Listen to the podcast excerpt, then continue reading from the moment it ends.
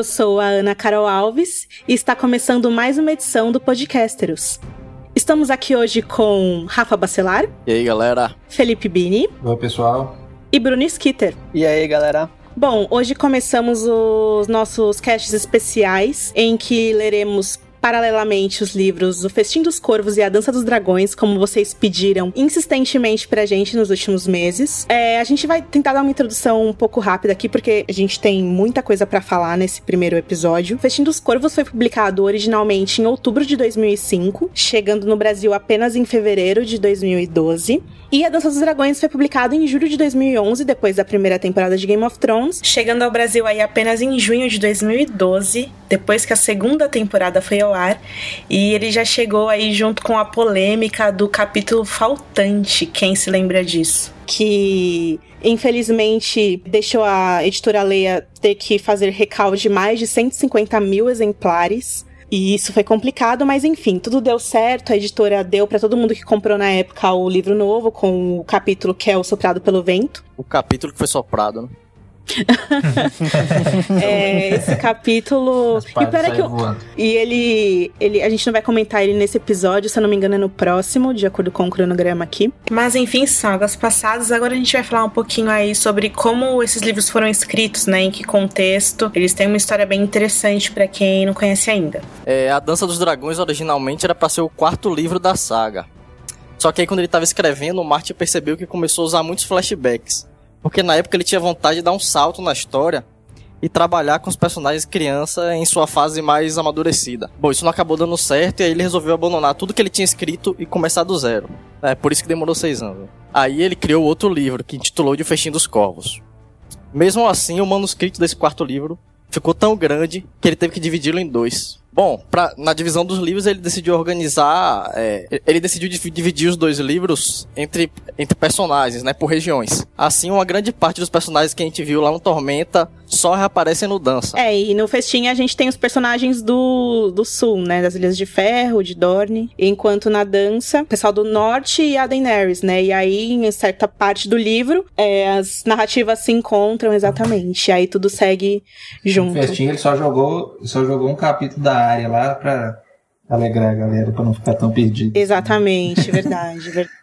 Ele mesmo admitiu isso, que, era, que tinha que ter algum dos, dos Big Five lá pra, pra não ficar muito diferente. Bom, então as histórias, as histórias se passam no mesmo período, né? Por isso que a gente tá fazendo o especial, né? Pra quem não sabe, dos dois livros juntos, intercalando os capítulos tal. Porque parte da história ela se passa simultaneamente. Né? E aí alguns fãs, há alguns anos, eles criaram um cronograma pra galera que quisesse ler paralelamente os dois livros. A gente tinha publicado esse cronograma no site há algum tempinho e é baseado nesse cronograma, que a gente também vai deixar aqui na descrição do cast, que a gente vai comentar. São os primeiros 12 capítulos e a gente vai fazê-los semanalmente. A cada semana 12 capítulos novos, até a estreia a tempo da estreia da nova temporada de Game of Thrones. E algo importante, a gente sabe que muitos dos temas dos últimos podcasts sobre os livros esfriaram. E antes da gente seguir com os novos capítulos, os novos personagens que vão ser apresentados, é legal a gente lembrar rapidamente onde a gente deixou, né? Onde o George R. R. Martin deixou a gente antes de publicar O Festim dos Corvos e seis anos mais tarde A Dança dos Dragões. A gente teve aí a revelação da Lady Stoneheart no epílogo do livro, a gente teve a morte do Time, a gente teve o casamento vermelho, a gente teve o casamento púrpura, a morte da Liza, a revelação de que o Mindinho estava por trás de todo o, o, jogo que o Ned e a Kathleen, infelizmente, é, perderam. Sansa no Vale, Arya partindo para Bravos, Dani ficando em Meereen resolvendo reinar. E a gente também é, viu aí o Jon Snow sendo escolhido como comandante e o Stannis Baratheon chegando para salvar a vida da Patrulha da Noite. O que vem a seguir, a gente vê agora.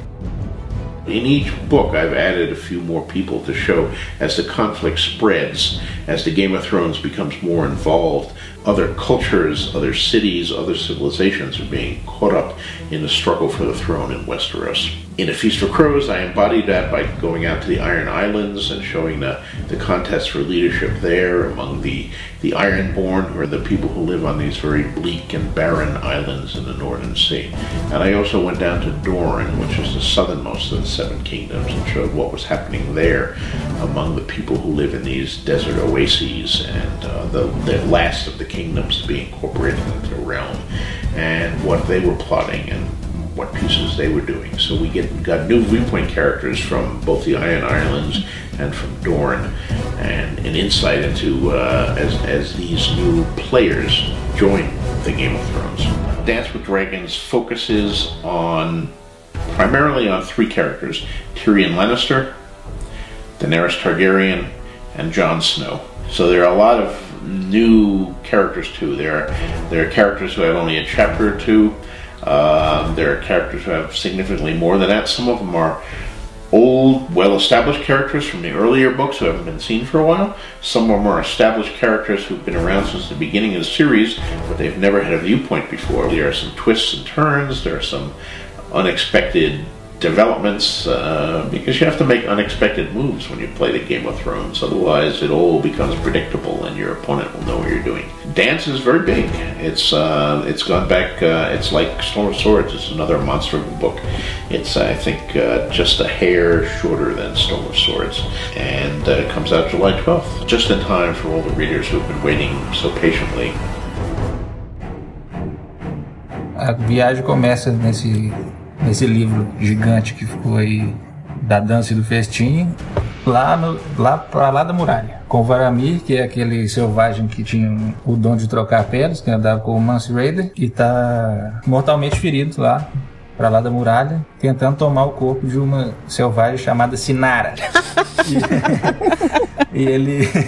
Só que ele tá passando muito perigo nessa situação aí, porque ele tá todo ferido depois da batalha de Castelo Negro. Sim, a batalha, uma rápida recapitulação. É, ele tava vivendo na época na, no corpo da águia, que era do Warrell, aquele outro selvagem. Ele tomou a águia para ele. A Melisandre o queimou durante a batalha de Castelo Negro, quando ela e o Stannis chegaram para salvar os patrulheiros do Mance Raider no meio ali do, do parto do filho da Dala com o Mance, em uma cena bastante catártica e tal. E aí o capítulo começa daí, o prólogo começa daí, depois que ele foi queimado pela Melisandre. O Varamir começa a contar eh, sobre ele. E o Varamir, enfim, figuraça, um troca-peles, andava montado em uma ursa polar e era conhecido aí como Varamir Seis Peles. Cara, tinha seis animais no, sob o controle dele. Aí quando teve a batalha na muralha, ele perdeu alguns, mas continuou com alguns outros, mas só que ele viu que ele estava morrendo e tentava, ele e, e tinha uma selvagem, uma esposa de lança, que é essa Sinara. Vamos explicar rapidamente por que, que a gente tá rindo do nome Sinara, né? Porque na tradução é, da... Originalmente o nome dela é, é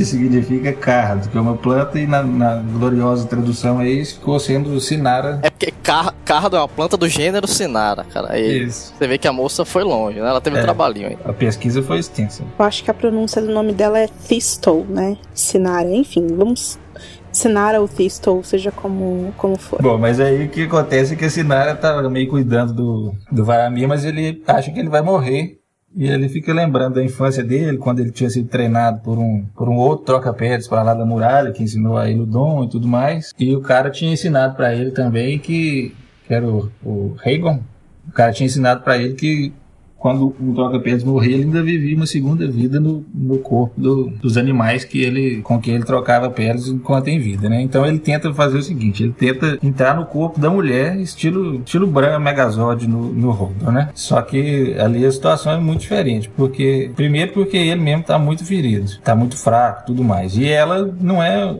ela, ela tá com as faculdades mentais normais, não é igual o Rodor que tem deficiência. Então, eles acabam tendo uma briga ali pelo controle do corpo dela e no fim das contas os dois acabam morrendo. E aí nessa nessa morte aí brutal aí, coisa horrível, ele acaba vendo muitas coisas assim, ele ele meio que tenta tenta não, ele acaba sentindo o redor do ambiente que ele tá, ele se sente na, na, natureza e tudo mais, mas aí os dois acabam se tornando criaturas também, então não adiantou nada. Mas é, é, claro que a ideia disso aí é mostrar a magia, acho que dos deuses antigos, né? Uma aulinha de o que é um troca-peles, né? Então, o que que eles Isso, fazem, é. né? O que que eles comem, o que que eles podem e o que não podem fazer. Essa parte, por exemplo, de você se apossar de um corpo humano que já mostrava ser um tabu, é, quando uhum. o Bran faz é, isso é, cara, em A Tormenta... O cara, que, o cara que treinou... O cara que treinou o próprio Varamir falava que isso era absurdo. Pois é. Mas o Varamir fazia altas coisas que o cara achava absurdo. Ele entrava, ele trocava de peles com a, com a, com a loba fêmea enquanto ela estava copulando com o macho. Ficava fazendo altas é. coisas. é bem bestial mesmo, né? Porque, enfim, até o Bran faz isso, a gente vai ver nos capítulos, né? O que um lobo faz, ele come carne. Que carne? Qualquer carne, inclusive carne humana, né? Exato. E aí o cara ensinava pro, pro Varamir que essas coisas não podiam ser feitas, mas ele transgredia tudo isso. Ele achava que o cara não, não assumia o poder que ele tinha, né? E ele tava nem aí. Ele ficou, virou um, um selvagem poderoso por conta desse poder. Mas, como todo prólogo, né, a gente já sabia provavelmente que o Varamir ia morrer. E também tem uma, e também tem uma pitada de magia. Isso aí também é recorrente nos prólogos. Aí. Quando você termina esse prólogo, você pensa, tá, mas pra que, que vai servir eu uhum. saber disso, né? E aí, talvez, não sei, a gente vai discutir isso quando a gente falar do capítulo, lá no final do livro, em o capítulo de, do John, talvez é, a gente uhum. saber disso tem algum fundamento. É interessante porque esse prólogo acaba quando o Varamir desliza para a pele do lobo dele e ele vi vive ali na consciência do lobo para sempre, né? Que é o que acontece quando um warg, um troca-peles, morre. É, ele, ele tinha também entrado na, naquela águia do Orel, era o troca-pés da águia, e, e, aí a Melisandre na batalha da, da muralha queimou a, o cara lá dentro. Aliás, o cara já tinha morrido. E aí o Varamir tinha roubado a águia para ele também. A Melisandre queimou o cara por dentro. E ele ficou meio louco nessa hora aí. Mas ele conseguia sentir, quando ele tava trocando de pele com a águia, ele conseguia sentir um pouco do, do Orel, que era o troca-pele anterior, dentro dela também. Que é a parte da consciência é que parte fica, aí que, né? Isso. Uhum. Essa parte aí que eventualmente pode ser interessante pro, pro John. Cara, esse prólogo ele é intensamente imersivo. As descrições, o tom é quase um delírio, caótico, frio, solitário, sabe? Como realmente tem ter sido pro Varamir ali. Momento muito de, de, imersão em personagem que é muito, muito bem escrito, assim. E é muito triste, na verdade, porque o Varamir foi abandonado pelo pai depois que ele meio que foi responsável pela morte do irmão. Parece que ele. O capítulo meio mostra que ele foi perdendo o que ele tinha por escolher ser livre, porque você ser warg é muito isso, você escolher a sua vida selvagem, a sua vida livre. A gente vê o Bran cada vez mais caminhando nesse sentido. E talvez todas as crianças Stark também em um grau ou outro, mas enfim. É, e a gente vê o Varamir perdendo a família, os pais, o irmão, que ele mesmo meio que matou, né? Enquanto ele o argou pra dentro dos cachorros e tal. E ele perde a família, aí ele vai perdendo os animais, vai perdendo a guerra e por último ele perde a vida de uma maneira muito desesperada e, e muito louca, assim. Essa parte do irmão para mim foi a, a mais terrível, assim. para quem não entendeu muito quanto tava lendo, ele meio que matou o irmão enquanto ele vivia dentro de um dos cachorros. Ele tinha inveja do irmão. O irmão era muito melhor do que ele, ele sentia inveja, entrou dentro do cachorro e meio que matou o irmão. E aí o pai descobriu porque ele mandou matar todos os cachorros. E aí, quando ele matou um dos cachorros na frente dele, o Varamir, que é conhecido como Lamp, né? Ele gritou de dor porque ele sentiu a morte do cachorro, que ele tinha esse vínculo aí. E aí o pai descobriu e mandou ele morar com um cara no meio da floresta. Enfim, eu acho muito legal lance do Varamir Seis Peles, né? Ele conta aí as seis peles que são os animais que ele domina. Ele tem um urso, um gato, um gato das sombras, né? Que ele usa lá para seduzir as mulheres, a águia e três lobos. Eu acho que os, o urso era muito legal, um urso gigante, que faz ele ser um figurão entre os selvagens. Mas os lobos são os mais brothers, assim como a gente vê no fim, né? Ele vivia montado nesse urso polar, tinha esse gato das sombras que ele usava para seduzir as mulheres das aldeias, e três lobos. E aí, na tormenta, quando a Melisandre queima ele, que ela percebe que a águia tá espionando os patrulheiros. Nenhum animal mais quer ficar com ele, ele perde o vínculo com os animais exceto com os lobos, e que eu achei isso muito interessante aí em relação aos Stark e tudo mais. Que o Stark também tem justamente esse vínculo com os lobos. E é claro que é o símbolo da casa e tal, deve ter algum significado aí nisso. A relação que os lobos têm com os humanos, que é bem mais forte do que com os outros animais, e que foi mais forte com o Varamir. E o último, que é o One-Eye, o lobo dele, que é para quem ele desliza por último, depois que ele briga com a Thistle. E a consciência dele fica justamente nesse lobo. Muito enigmático, principalmente quando a gente vê em paralelo aí o último capítulo da dança com o Jon Snow e tudo o que aconteceu.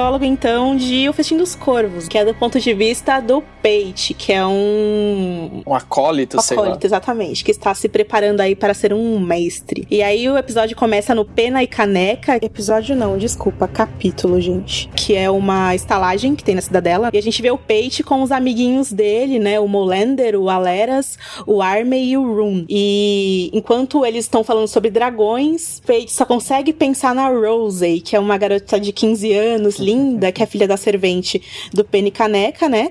E a mãe dela falou que vai dar a virgindade dela por uma moeda de ouro. E aí o Pate, super afim dela, começa a explicar durante o capítulo que ele tá esperando por um alquimista que prometeu para ele encontrá-lo é, exatamente ali naquela noite. Ele, esse, esse tal de alquimista prometeu ele há alguns dias transformar ferro em ouro, desde que o Pate roubasse para ele algum item que tinha lá escondido na cidadela. E como o Pate queria essa moeda de ouro para conseguir a virgindade da menina, ele fez esse esquema com esse alquimista aí. Bom, então estão os amiguinhos lá falando sobre dragões e tal. E aí eles começam a falar que ouviram falar de uma tal de Daenerys, que alguns alguns pescadores têm falado que ela está criando dragões nas cidades livres e tudo mais. E aí chega um tal de Léo Preguiçoso, que é um figura meio repugnante que ninguém gosta muito. Enfim, é um tipo mau caráter, assim, né? Que aparece do nada lá no bar.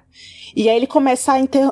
ele entra na conversa, insulta todo mundo e fala: Não, eu sei sim, a Daenerys está viva, a, a filha do Rei Louco, e ela chocou três ovos de dragões de, de acordo com as histórias que estão chegando de Karth. E aí os caras começam a falar: Meu, imagine, isso é história de pescador tal, você é doido, Léo, né? Dele, não, o, se vocês quiserem perguntar, o Arquimaestre Marwyn, o mago, ele também pode falar que essas histórias são verdadeiras. E aí todo mundo fala: Meu, esse cara é louco, todo mundo sabe que esse tal de é, Marvin, o mago, ele tinha voltado para Vila Velha depois de passar oito anos no leste estudando e procurando livros perdidos. E aí ele viveu com feiticeiros e é por isso que ele recebeu esse apelido de mago.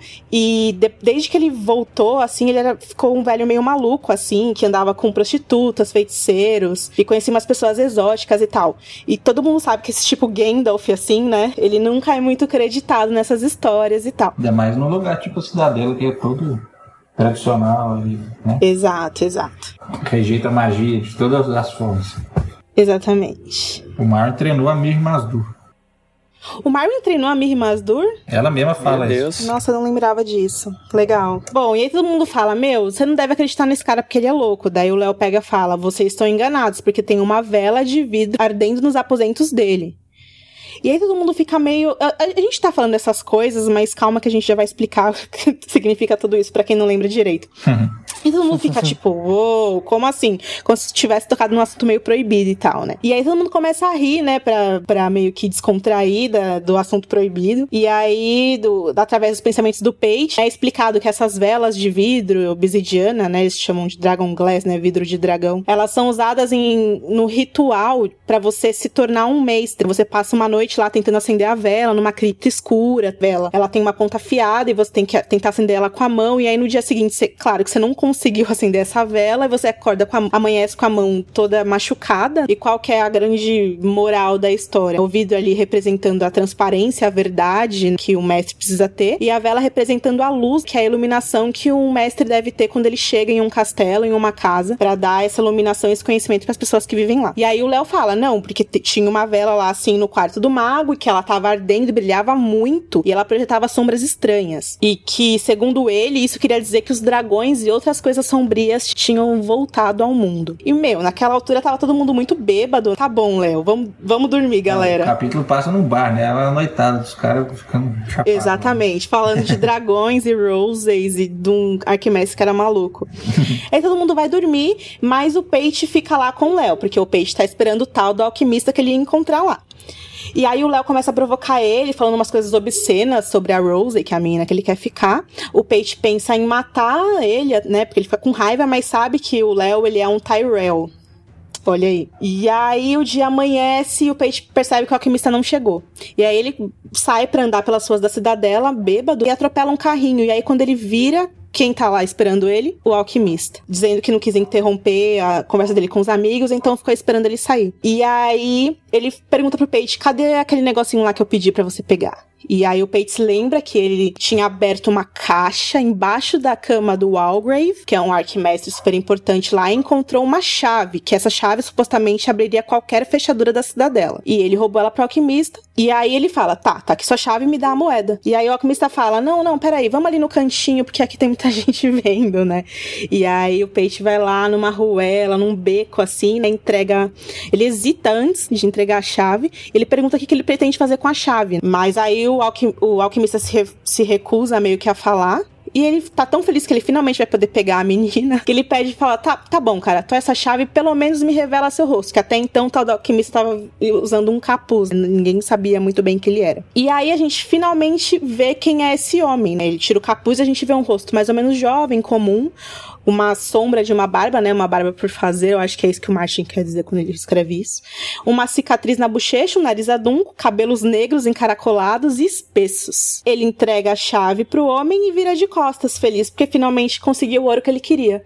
E aí, de repente, ele começa a sentir-se tonto, passa mal e cai morto na rua. O último pensamento dele é na menina Rosie. Não, esse capítulo é completamente, completamente maluco. Eu lembro de não ter entendido nada quando eu li isso. Quando fala que ele morre, ele tipo, ele tipo descreve que o cara tava tipo derretendo, né, no, no É, na o chão rua, começa saca? a se desfazer, né? E eu, que isso? Agora o cara, o cara bêbado vai se meter num beco com um rapaz chamado alquimista, mano. É, cara. cara. Bom, é, o, o, a grande questão desse capítulo, aí vamos adiantar já, é que a descrição desse alquimista é a mesma descrição do Jaquenheiger da última vez que ele foi visto em A Fúria dos Reis? A Fúria A Fúria dos dos Reis. Reis. Fúria dos Reis. E aí todo mundo, uou, é um homem sem rosto, pá. É, tem outra coisa que essa questão da, da, da vela aí também é importante, porque a Quiet tinha falado com a Daenerys no, no segundo livro também que tinha acendido uma vela lá em Car, um cara que chamava o Ratão, que tinha 100 anos que não acendia. Ele tinha uma vela de vidro na casa dele também e que tinha acendido agora também, depois do que os dragões tinham nascido ou junto com eles, não sei. Isso aí significava que, que a magia estava voltando.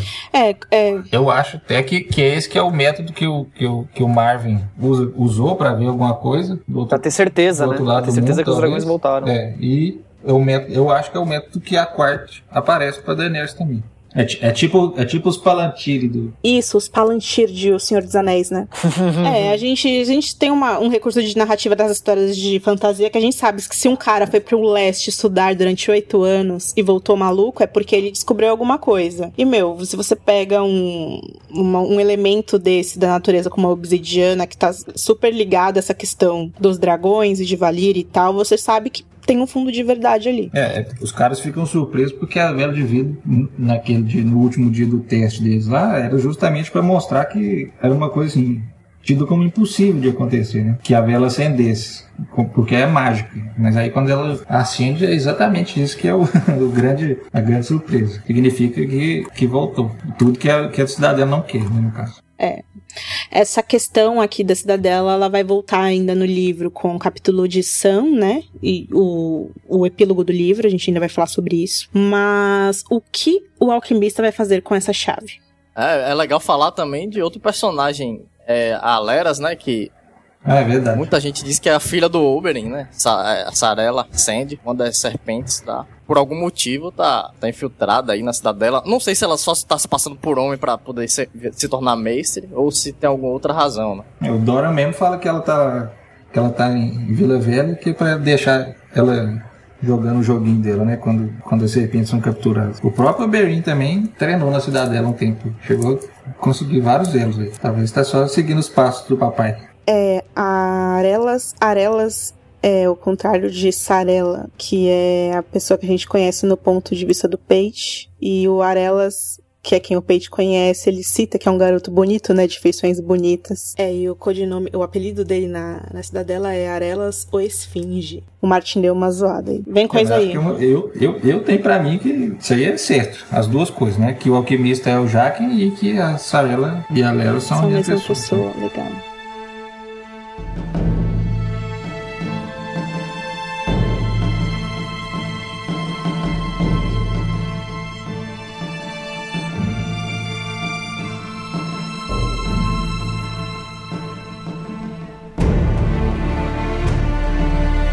Bom, o próximo capítulo que a gente vai ler na cronologia também é do Festim dos Corvos, é o segundo capítulo do Festim dos Corvos, vem logo depois do prólogo do, do prólogo do, do, do Pate, e se chama O Profeta, que é uma referência ao Aeron Greyjoy, que é conhecido com cabelo molhado, né, que é um sacerdote lá do Deus Afogado, né, que a gente já conheceu no Durante a terceira temporada a gente teve um, um meio que um personagem equivalente a ele que não tinha nome e tal. É, parece que vão escalar aí pra nova temporada um cara, não se sabe ainda quem vai ser o ator. Quando a gente souber, a gente avisa vocês. Putz, e é um capítulo bom porque é a primeira vez que a gente que a gente fica conhecendo através de um dos das, de, pessoas, de uma das pessoas que vivencia aquela cultura mesmo das Ilhas de Ferro e tal. Bom, o capítulo começa com o Aeron afogando homens em uma praia na, na Grande Week. E o afogamento é um costume dos homens de ferro, né? Praticado com- pelos adoradores de Deus afogado. O homem é mantido embaixo d'água até que ele se afogue.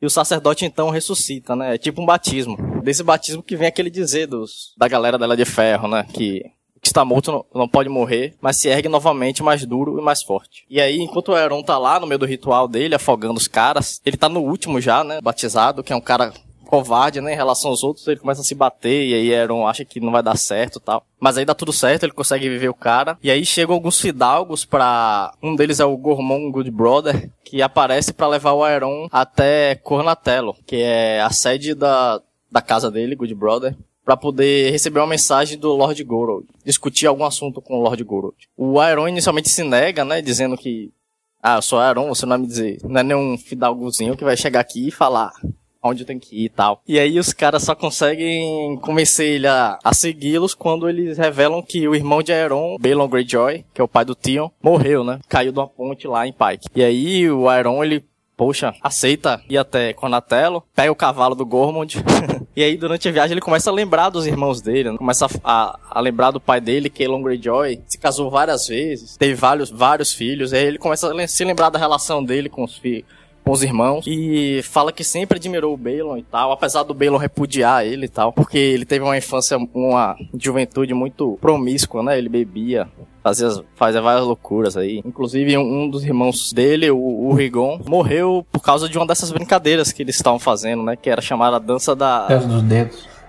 Dança dos dedos, isso. É, o Rigon ele teve um- um- alguns dedos cortados por um machado enquanto ele tava jogando isso com o Aeron. E aí a ferida acabou gangrenando e aí ele acabou morrendo tal. Bom, é, e nesse capítulo o Aeron ele cita que essa tradição meio que tá morrendo, né? Porque, a exemplo do Gormond lá, que não queria descer do cavalo para não molhar as botinhas dele, é, tem muitos lords que ao invés de serem afogados na hora do batismo, tem apenas um pouco de água do mar jogada na cabeça tal. E ele repudia essas novas tradições aí. Quem rompeu com essas tradições aí do- dos, dos homens de ferro e de- como é que é a moda antiga deles aí foi o próprio pai do, do Balon, do Aeron, do, do Euron e do Victar, que foi o Quelon. Ele que tentou integrar mais as ilhas de ferro com os outros sete reinos e aí quebrando os costumes aí. E aí o Aeron quer voltar com os costumes antigos. né? Bom, enfim, quando ele chega em Cornatello, ele exige que todos no salão saiam para que ele o, o Lord Gorold possam falar em particular. E o Lord Gorold insiste que pelo menos seu mestre, que é o Monimur, alguma coisa assim, permaneça, né? E aí o Aeron, ele tem um certo desprezo pelos mestres porque por causa da morte do irmão dele, o Rigon, né, que foi tratado por um mestre e acabou acabou morrendo. Antes fosse afogado, né? Se tivesse sido afogado por ele, teria estaria vivo agora. Bom, o Aragorn então discorda quando o Lorde exige que o mestre permaneça. E aí o mestre faz ele voltar, né? Quando ele já tá, já tá querendo ir embora do, do castelo. Informando que Euron Greyjoy, que é o outro irmão mais velho dele, ocupou a cadeira de pedra do mar. O Euron fica chocado, então, né? Porque ele meio que... Ele não tem uma relação muito boa com o Euron. Ele admirava o Balon e repudiava o Euron. Porque o Euron é aquele cara que ele não tem muito respeito, assim, pelas tradições que o cara preza, né? Ele fala que o Euron é um homem sem Deus e tal. E aí o Good Brother, ele quer conselho sobre quem ele deve apoiar, né? Na sucessão do, da, da cadeira de pedra do mar. Já que o Balon morreu e os únicos herdeiros dele são o Tion e a Asha, sendo que o Tion tá sabe-se lá onde, e acha uma mulher, né? E aí, apesar de ser uma mulher fodona, é uma mulher. E a Aeron fala que, mesmo se, ele até fala que, mesmo sendo uma mulher como ela, nenhuma mulher pode liderar os Homens de Ferro. Ele fica meio dividido, porque o Euron é um cara que vai mudar, acabar provavelmente com, a, com os costumes que ele, que ele preza, né? Então ele parte para Seixeira, que é um lar de pescadores lá, uma vilinha, para poder rezar, né? E aí, depois de, um tempo pensando tal, ele começa a pregar, né? Depois que ele descobre que a Asha também reivindicou o trono.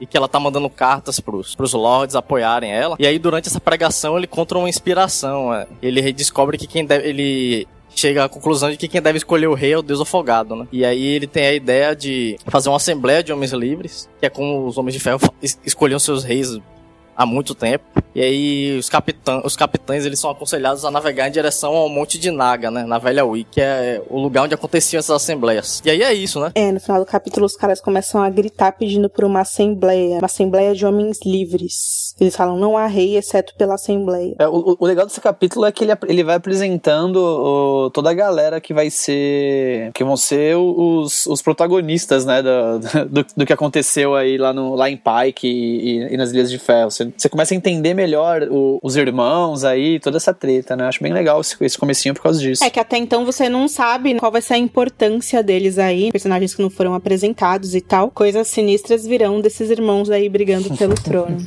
Aparentemente o, o Aeron tem um problema pessoal com o Euron, né? Tem uma passagem aí nesse capítulo aí que dá a entender, assim, se você fizer um esforço mental até de viajar um pouquinho, que, que o Euron tenha abusado do Aeron quando eles eram crianças. É, é, porque assim, a gente, a gente acaba vendo, vendo muito o, o, o Euron pelo ponto de vista dele e o da, e o da Asha, uhum. né? Sempre negativo. E do Victorian também, sempre que é, é extremamente negativo, tá ligado?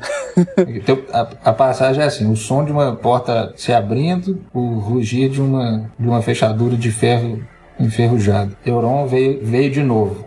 Aí tem gente que acredita que isso aí significa que, que o Euron tem abusado dele quando ele era. quando os dois eram menores, né?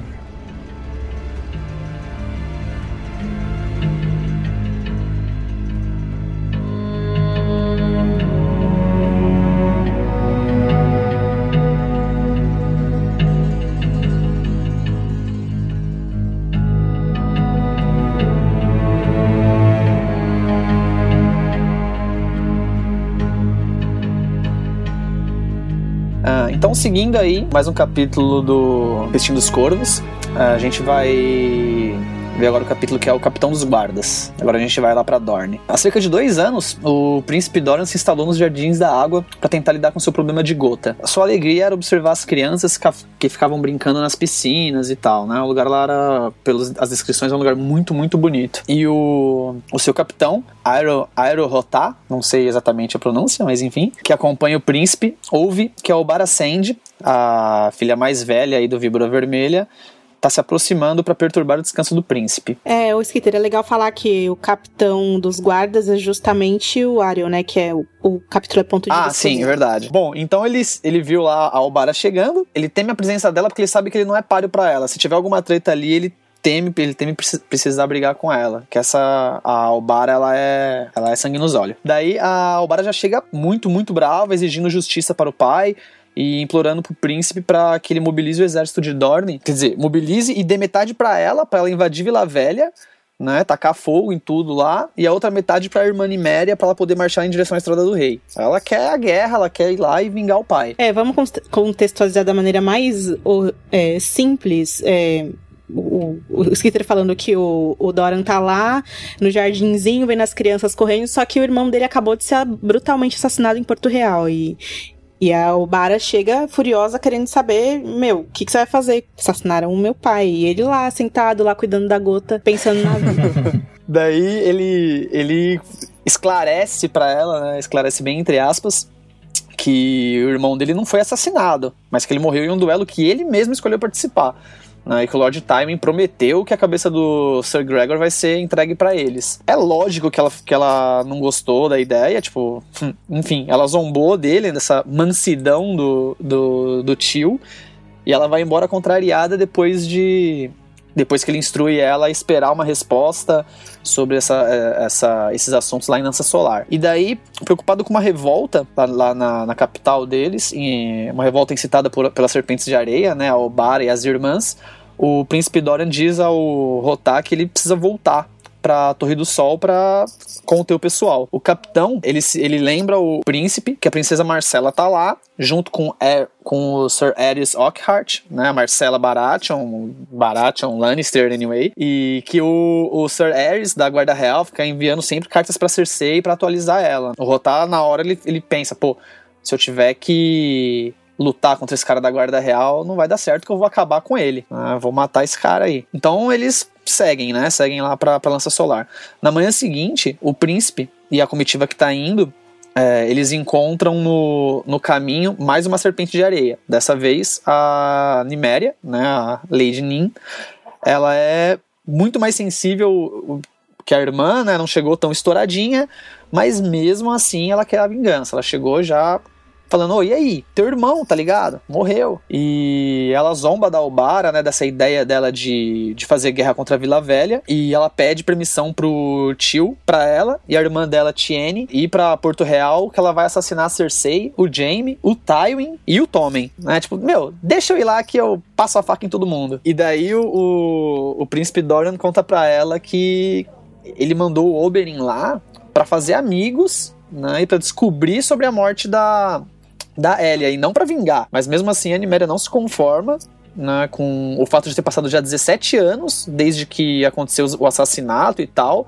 E que mataram o pai dela e ainda ninguém tá fazendo nada. Como, é, na verdade, é o mesmo ponto que a, que a Obara lá. O príncipe tá quietinho e tá todo mundo meio puto com ele. Daí, chegando em Lança Solar, é, bom, é, só pra concluir, ele manda ela também pra lá, enfim, fala que não vai não vai ter guerra e nada disso. Daí, chegando em, em, Lança Solar, a comitiva do príncipe é abordada por, pelo pessoal da cidade, pedindo vingança pra Oberyn também. Né, tá, já, o pessoal já tá todo em alvoroços lá. E dentro do palácio, a princesa Ariane cumprimenta o pai e diz que a Tiene, mais uma das serpentes de areia, tá esperando ele. E a Tiene tá bordando, seria bordando, né? Ela tá tecendo um, um, um, tecido lá, todo bonitão, que ela tá desenhando o pai montado num corcel de areia com uma armadura vermelha e tal.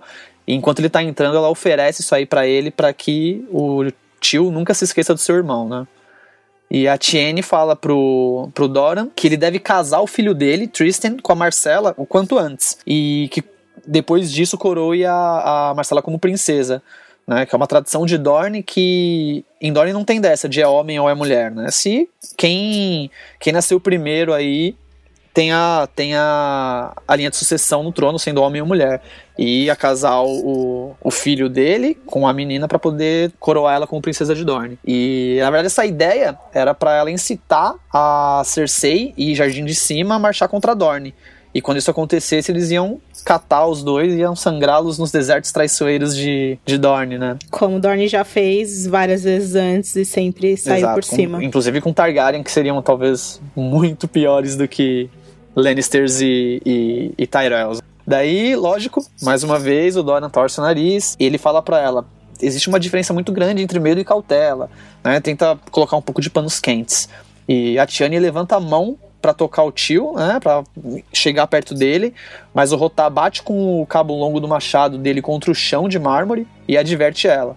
Senhora, tem muita ousadia. Afaste-se do estrado se lhe oprover. É, porque ela tava tecendo, Tava com a agulha né? na mão, né? E tava com a agulha na mão. O que tinha nessa agulha aí? Filha É, do então. Oberyn, E né? aí, imediatamente, a Tiene fala que ela não quis ofender ninguém, que ela ama o tio dela. E depois ela vai embora. Mas, rapidinho, quando ela sai, o mestre Kaliot, ele corre para perto do príncipe para ver se ele não foi picado por uma das agulhas que a Tiene estava segurando. Daí, pouco tempo depois, o príncipe ordena o, o capitão Rotar que confine todas as serpentes de areia, incluindo as quatro, as quatro filhas da Elaria Sand, nas celas no topo da Torre da Lança. Vai prender elas porque senão pode dar ruim. E só que ele já fala para ele, eu não quero nenhum, de, nenhum derramamento de sangue. Afinal, são sobrinhas dele e tal. Daí o, o Rotar fala para ele, ó, o pessoal vai se revoltar quando descobrir.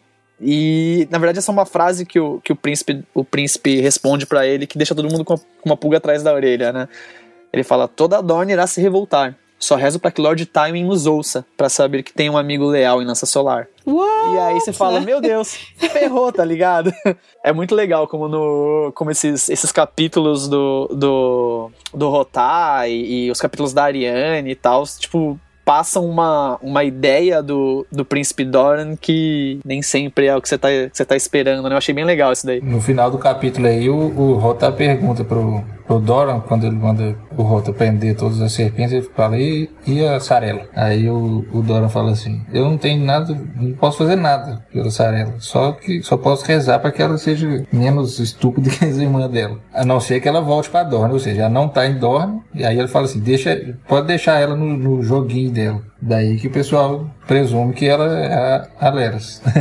Ou Aleras, né? A Sarela brincando de gênero lá na cidadela. Exatamente. Ela, ela não tá em Dorne e tá jogando joguinho. Pô, nesse capítulo dá pra ver que o Uber ele é bem adorado, né? No começo a Albara fala que as mulheres estão chorando por causa da morte dele e as, as prostitutas estão trabalhando de graça e tal. É uma comoção total, né? É, é o Martin falando, calma galera, não é só vocês que gostam muito dele.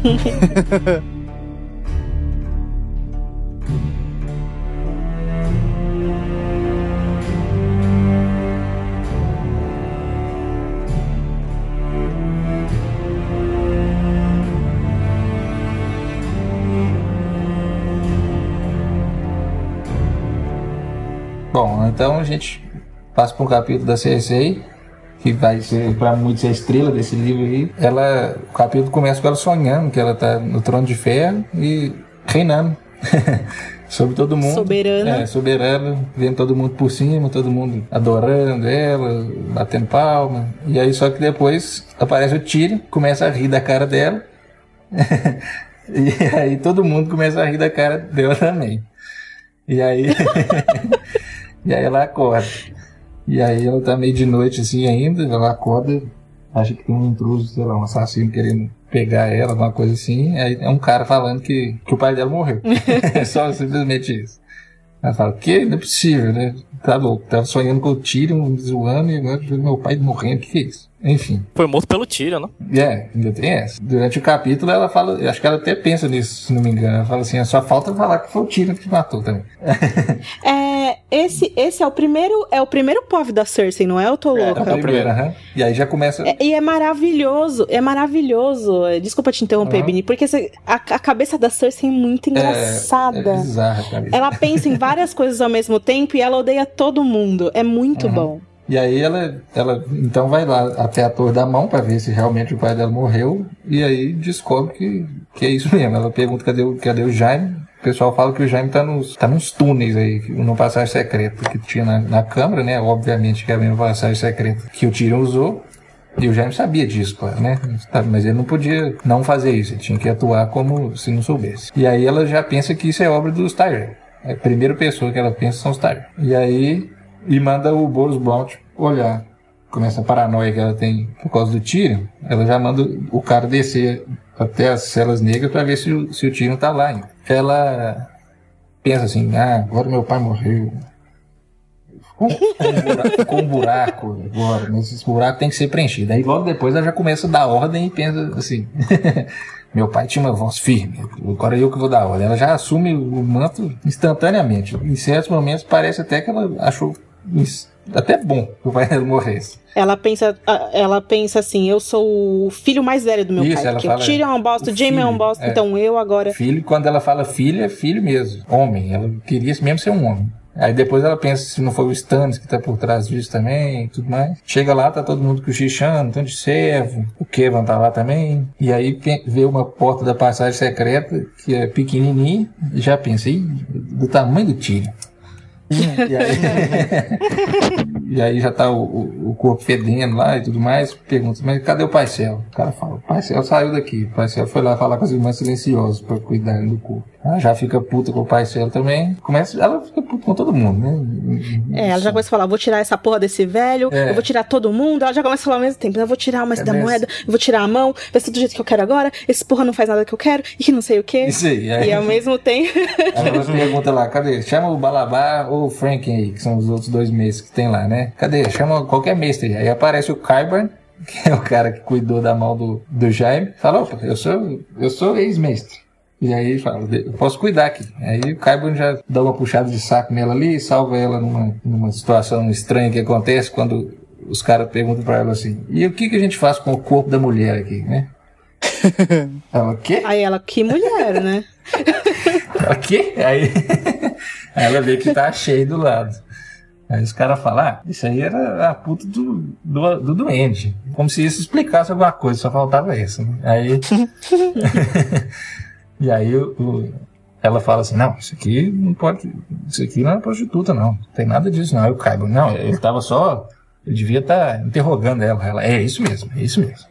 e aí, e aí, a mulher nua, né? Tipo. É, ela, ela, já gosta do Carbon nessa hora, né? O cara também é esperto. Enfim. Ela manda que os, que os Kettle Blacks se livrem do, do corpo da Shade de qualquer jeito lá. Sem ninguém ver. É. Já tinha visto, já tinha tido um monte de gente lá, um monte de serra, é. outros, outras pessoas lá que não tinha nada a ver. E ela vai botar todo mundo pra fora também. É, pede pra todo mundo ir embora.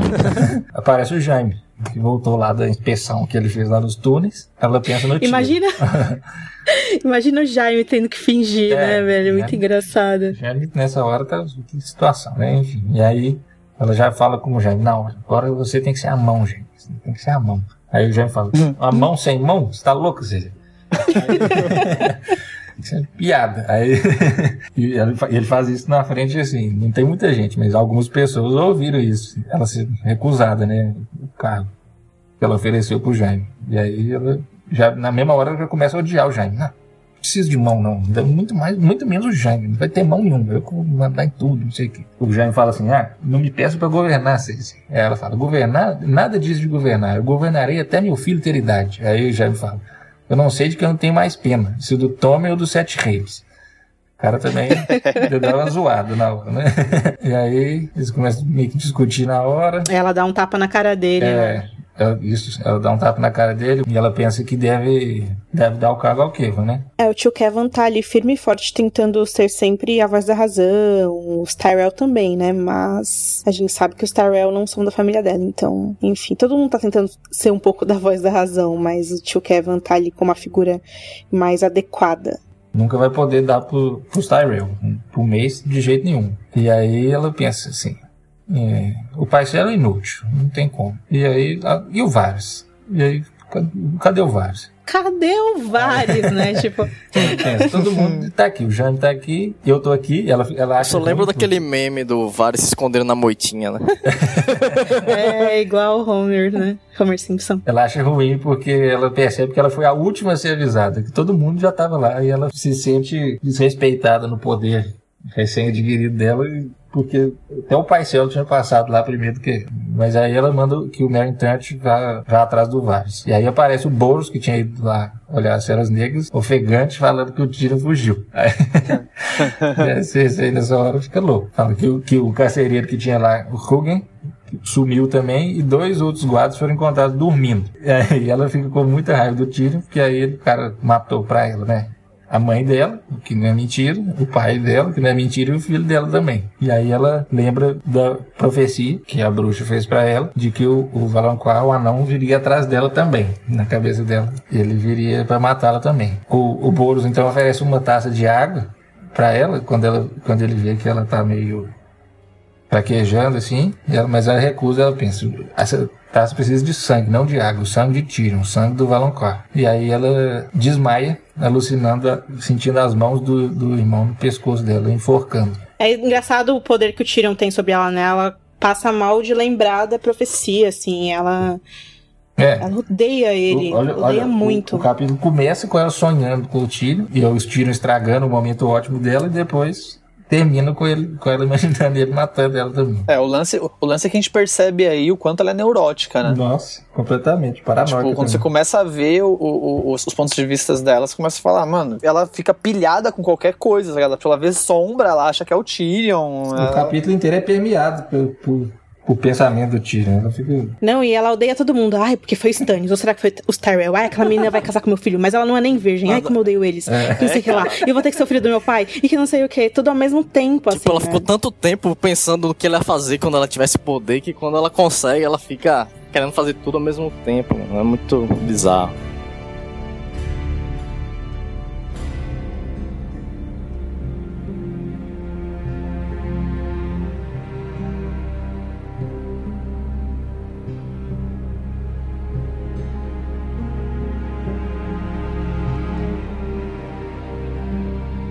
Bom, então agora a gente vai pro primeiro capítulo, ou segundo, né, depois do prólogo de A Dança dos Dragões, é o capítulo do Tyrion. O Tyrion, ele tá na cabine de um navio viajando para além do Mar Estreito, como ele foi deixado ali pelo bom amigo Varys no final do livro, Tremenda Espadas. E ele tá bebaço, sentindo muita culpa por ter matado o pai, por ter traído a família, é, e ele fica ansioso pra saber o paradeiro da Taisha, né? a única pessoa no mundo que o amou de verdade, ele tá bêbado, contemplando aí a única mulher que amou ele, triste por ter matado a Shay, triste por ter matado o pai, triste por estar sozinho indo pra um lugar do mundo, sabe ele qual lugar é esse. Brigou com o Jaime. Brigou com o Jaime, toda uma situação merda. E aí a gente descobre que ele conseguiu passagem pra Essos com a ajuda do Varys. E sem saber aí pra onde ele tá indo. Ele pensa que gostaria muito de estar indo pra Dorne, né, onde ele poderia cuidar e criar a sobrinha Marcela, que ele gostava muito, ela também gostava muito dele. E, inclusive ajudar ela a tornar-se rainha de Westeros. Meu, situação super merda, ele ainda pensa em ser o Tyrion, né? Mas ele não pode mais ser o Tyrion, porque agora a vida dele vai ter que começar do zero. E aí, quando o navio atraca, finalmente, ele é colocado dentro de um barril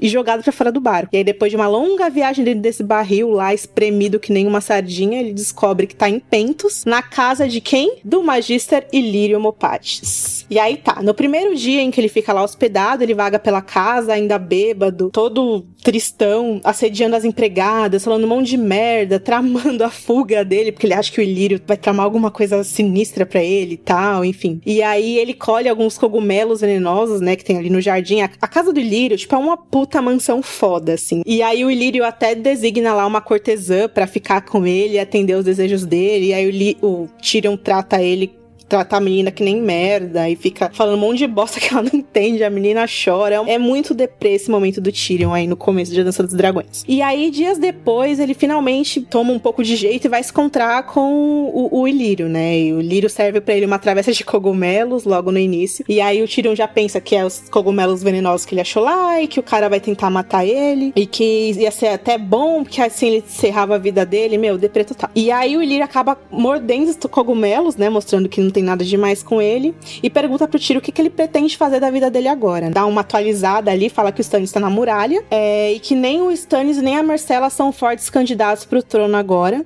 Porque os Sete- Reinos precisam de alguém que está ali em Essos. E aí, eu, quando o Tyrion pergunta quem, ele fala: Então, é um dragão com três cabeças. Tcharam! É, eu acho que você, você traduziu bem, Ana. Tipo, esse episódio é ele depressão, chegando num lugar que ele não, não, não conhece. O Ilírio, que ele, tipo, o que, que esse cara quer, tá ligado? Por que, que eu tô aqui? Eu acho que é muito isso, né? Tipo, putz, agora eu não sou nada mais, sabe? É uma quebra interessante em relação ao Tirão, porque o capítulo acaba aí mesmo, é isso que acontece. Mas, assim, a- o- onde a gente deixou ele na Tormenta de Espadas, Tormenta de Espadas é um livro em que ele tá muito apaixonado pela Shay. E são pensamentos doces e muito devotos a esse sentimento que ele não entende muito e sente medo, mas é de uma certa forma doce.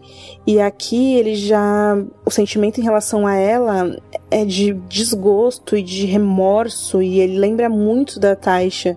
É claro, né? Pelas coisas que o Jamie disse pra ele, pela revelação que o Jamie fez pra ele, que a Taisha não era prostituta e tudo mais. E aí, ainda por cima, é, apimentado com a questão do pra onde é que as putas vão, que o pai dele disse, né? É pra, a- aonde está a Taisha? Ah, é pra onde quer que as putas vão. Ele, ele começa a ter essa ideia fixa. E a reproduzir essa ideia fixa nesse capítulo, que acaba assim, mas é, é, é algo bem amargo e bem difícil de, de ler, de tolerar, e ainda mais pela maneira que o Tyrion começa a tratar as mulheres, assim, que é completamente inaceitável quando a gente pensa que a gente não quer ver, enfim, ninguém sendo tratado dessa maneira, né?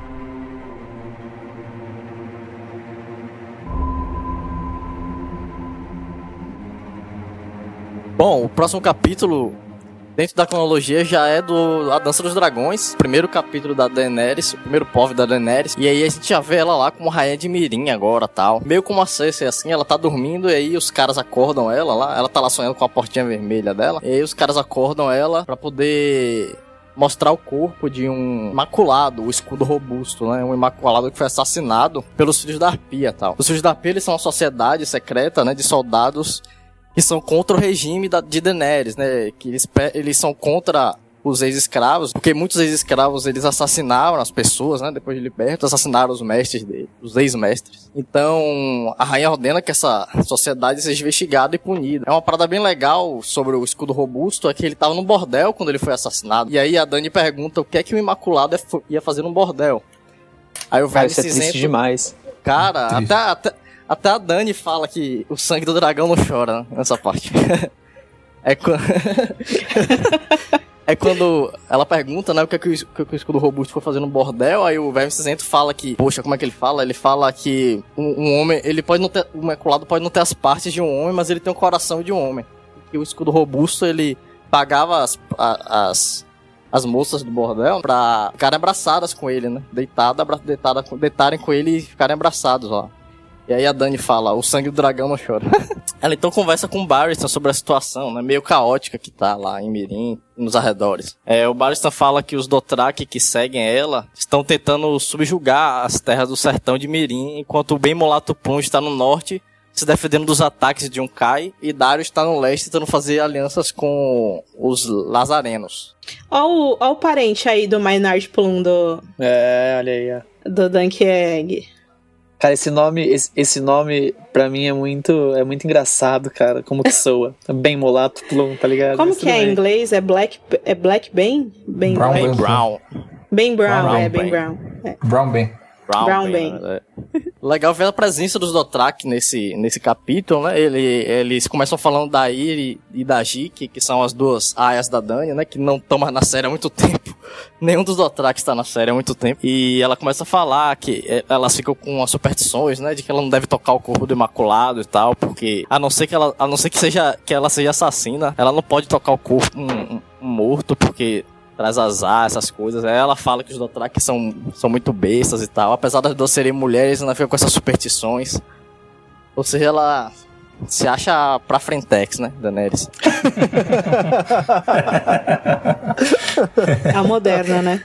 É, é moderno, liberta escravo e tal. Bom, enfim, mais tarde ela procura os dragões dela, né, os filhos dela, e ela percebe que eles estão mais selvagens do que nunca, né, e maiores também, apesar de estarem presos. Então ela veste o seu tocar, que é outra coisa que a gente não vê na série também, é a, aquela pele do leão das montanhas lá, uma pele branca, né, que o Caldrogo não, é o, to... o, tocar, não, na verdade, tocar é outra é coisa. De, é de guiço. É, o tocar ah, é tipo um tá. pano que você amarra que você não consegue é. nem andar direito. E aí as, ah, as mulheres. Atrapalhando.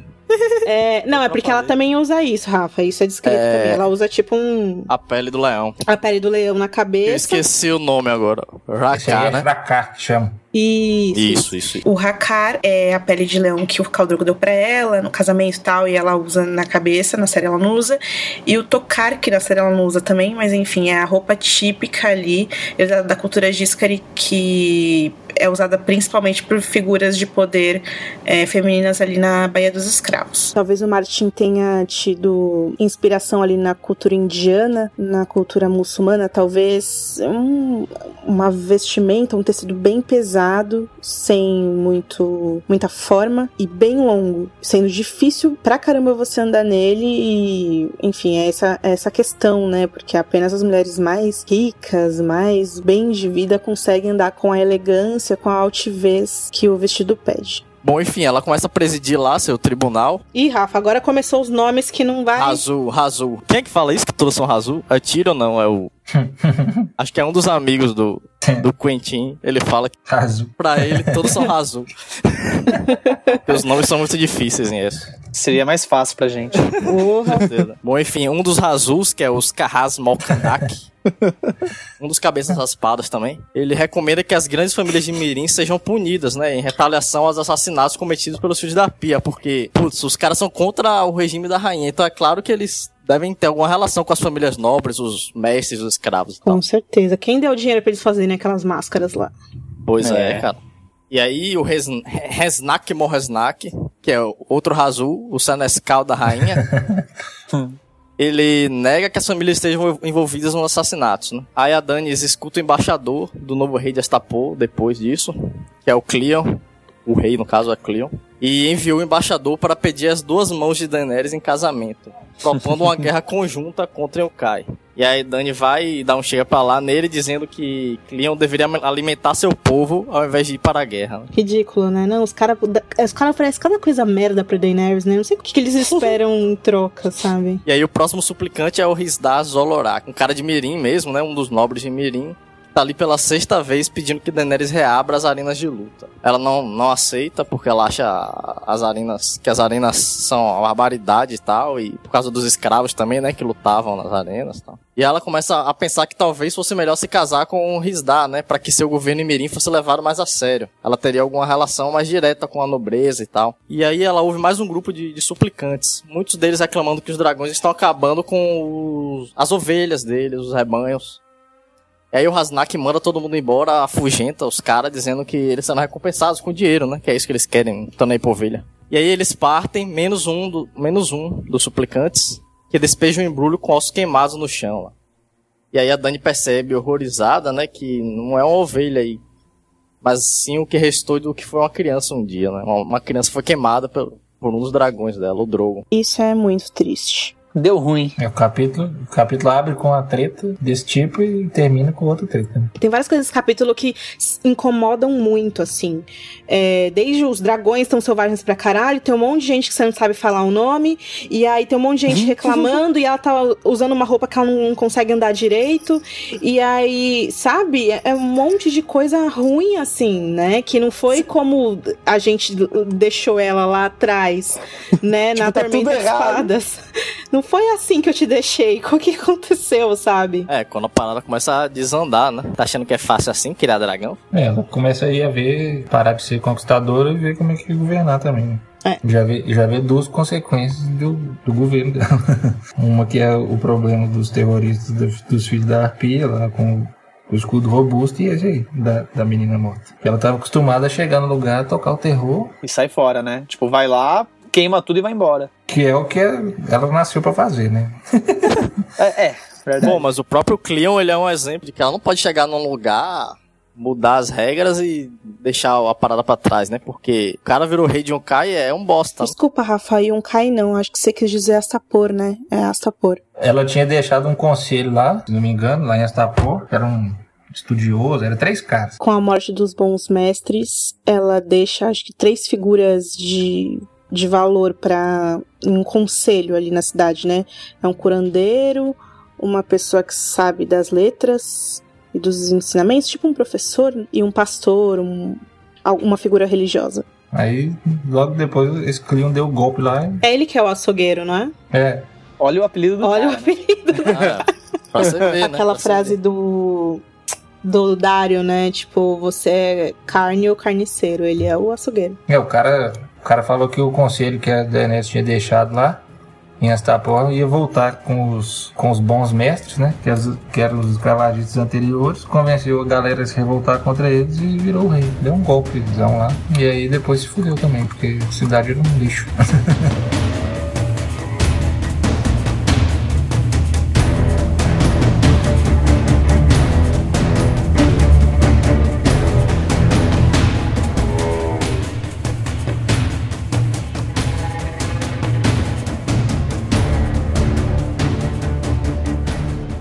Bom, vamos voltar então pro, pro Festim dos Corvos. onde a gente vai voltar a viajar agora com a com a Brienne. Uh, a Brienne tá viajando lá pela região de Rosby, à procura da Sansa, assim como, como o Jaime tinha ordenado para ela. É, ela encontrou algumas pistas em Porto Real, né? E depois disso ela saiu perguntando pra galera nos, vilage, nos vilarejos, nas aldeias, né? com aquele jeitinho dela, tipo, ah, você por um acaso viu uma donzela de 13 anos, bem nascida, muito bela, com olhos azuis, alta e de cabelos ruivos, né? Só que não pode falar o nome da Sansa. então ela foi. Ninguém jamais vai descobrir quem é, né, Brienne? Imagina, de olhos azuis, cabelos ruivos, bem nascida. Quem será que tá perdida, tá ligado?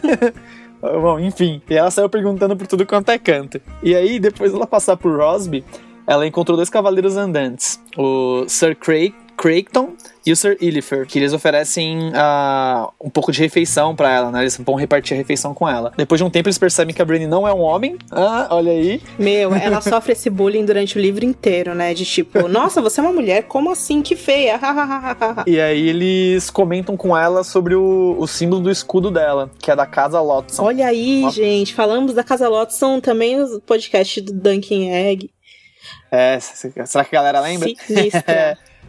uma família amaldiçoada que já comandou Harrenhal. Né? Esse escudo aí foi o, o, o Jamie que deu para ela quando eles passaram lá por Harrenhal. E daí a Brienne explica pros caras: não, o escudo foi perdido tal. E aí o Illifer, o, o Sir Illifer começa a perceber: tipo, pô, é uma mulher gigante. Aí ele se ligou que ela é a, a Brienne que supostamente assassinou o Renly Baratheon. Putz, aí dá uma tretinha ali e tal, mas ela consegue falar que não, não foi bem assim e tal, ela nega. Isso aí serve para mostrar pra, pra, pra galera que, tipo, a galera conhece ela como a assassina do, do, do Renly. Tipo, ela não tá, não pode ficar dando rolê assim de boa, né, achando que tá tudo bem. Bom, enfim, ela, ela nega as acusações e ela acaba seguindo pra Val do caso. E no caminho, eles encontram os pardais, né, que são homens humildes, santos, que estão viajando para Porto Real, né? Encontra uma galera grande, é, eles são né? bem mendigões, né? Tipo, uns cara bem sinistrão, mendigão. Com, com o, o, o símbolo do sete tatuado na testa, né? Tipo, é bem...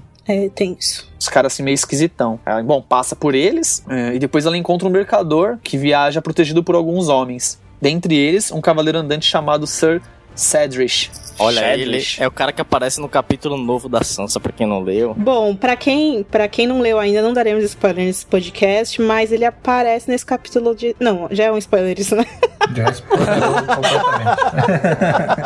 Estragamos aí pra galera, mas enfim. É, tudo bem, ele aparece. Ninguém precisa saber o que acontece. É. Bom, e daí é lógico, né? É, é, é lógico, ela encontrou o mercador. E o que, que ela vai falar para ele? Ah, você por um acaso viu uma donzela alta, de, de nascimento nobre, blá blá blá blá blá blá blá blá. O cara fala, não, não vi. E mas eles concordam em seguir o caminho juntos, né, para um guardar o outro e, e não correrem perigo na floresta. E daí na hora que eles, acho que se não me engano mais à noite, o, o Cedric aborda a Brienne, né, sozinho e fala para ela que ele sabe que ela tá procurando a Sansa e que ele também tá procurando ela. E que o Varys pagou para ele encontrar ela, né? E aí a, Sam, a, a Brienne já, hum, vai dar ruim. Aí, lógico, eles chegam numa estalagem e tal, e quando todo mundo vai dormir, a Brienne, a Brienne sai de mansinho e fala: Não vou ficar perto desse cara, não, que esse cara quer matar a menina, ele não tá ligado que eu só quero proteger ela, né? E ela vaza e deixa o pessoal para trás. Isso porque a Brienne acha que a, o Varys tá amando da rainha ainda, né? Tal, tá. Ainda, sim, sim, ainda sim. é mestre do sussurro. Não, e dando uma bandeira, né? Tipo. Pô, é, tá completamente. Ela tá, ela tá espalhando, tá ligado? que ela tá procurando a Sansa. na, na, verdade, eu acho que o Shedrick não tá amando exatamente do Vaz, não. Porque o cara lutou pelo Stannis na Água Negra, se fudeu junto com todo mundo. Uhum. E aí, aí ficou o pobretão, e aí o Vasco estava oferecendo era uma recompensa para Pra se ele encontrasse ela. Pra, pra quem encontrasse essa pessoa alta de cabelos ruivos e etc. A inocência da Brienne é. Cara. É bem Duncan mesmo, né? Ela termina o capítulo falando: Não, pode deixar a senhora Kathleen e Jamie, eu vou cumprir o que eu prometi para vocês, sabe? O Jamie não tá nem aí para ela e a Kathleen nem viva tá. E, tipo, você tá prometendo o que para quem, sabe? É. É, uma promessa que existe dentro da cabeça dela. Né? É.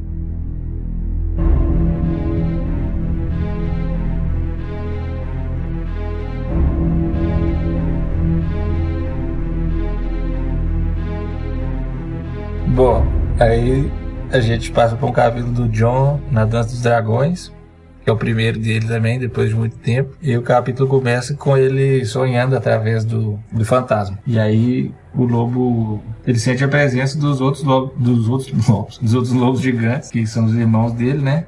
E aí ele percebe que o, que o vento cinzento morreu e tudo mais.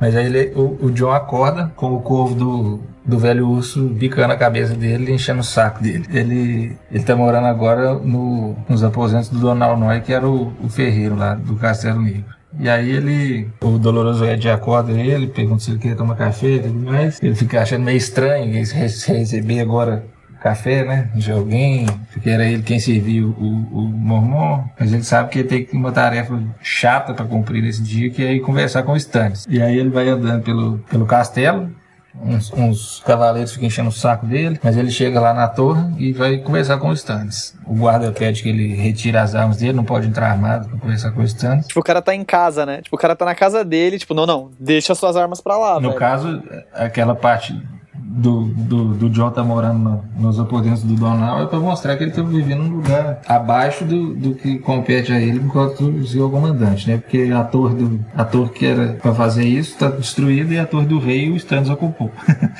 É rei, né?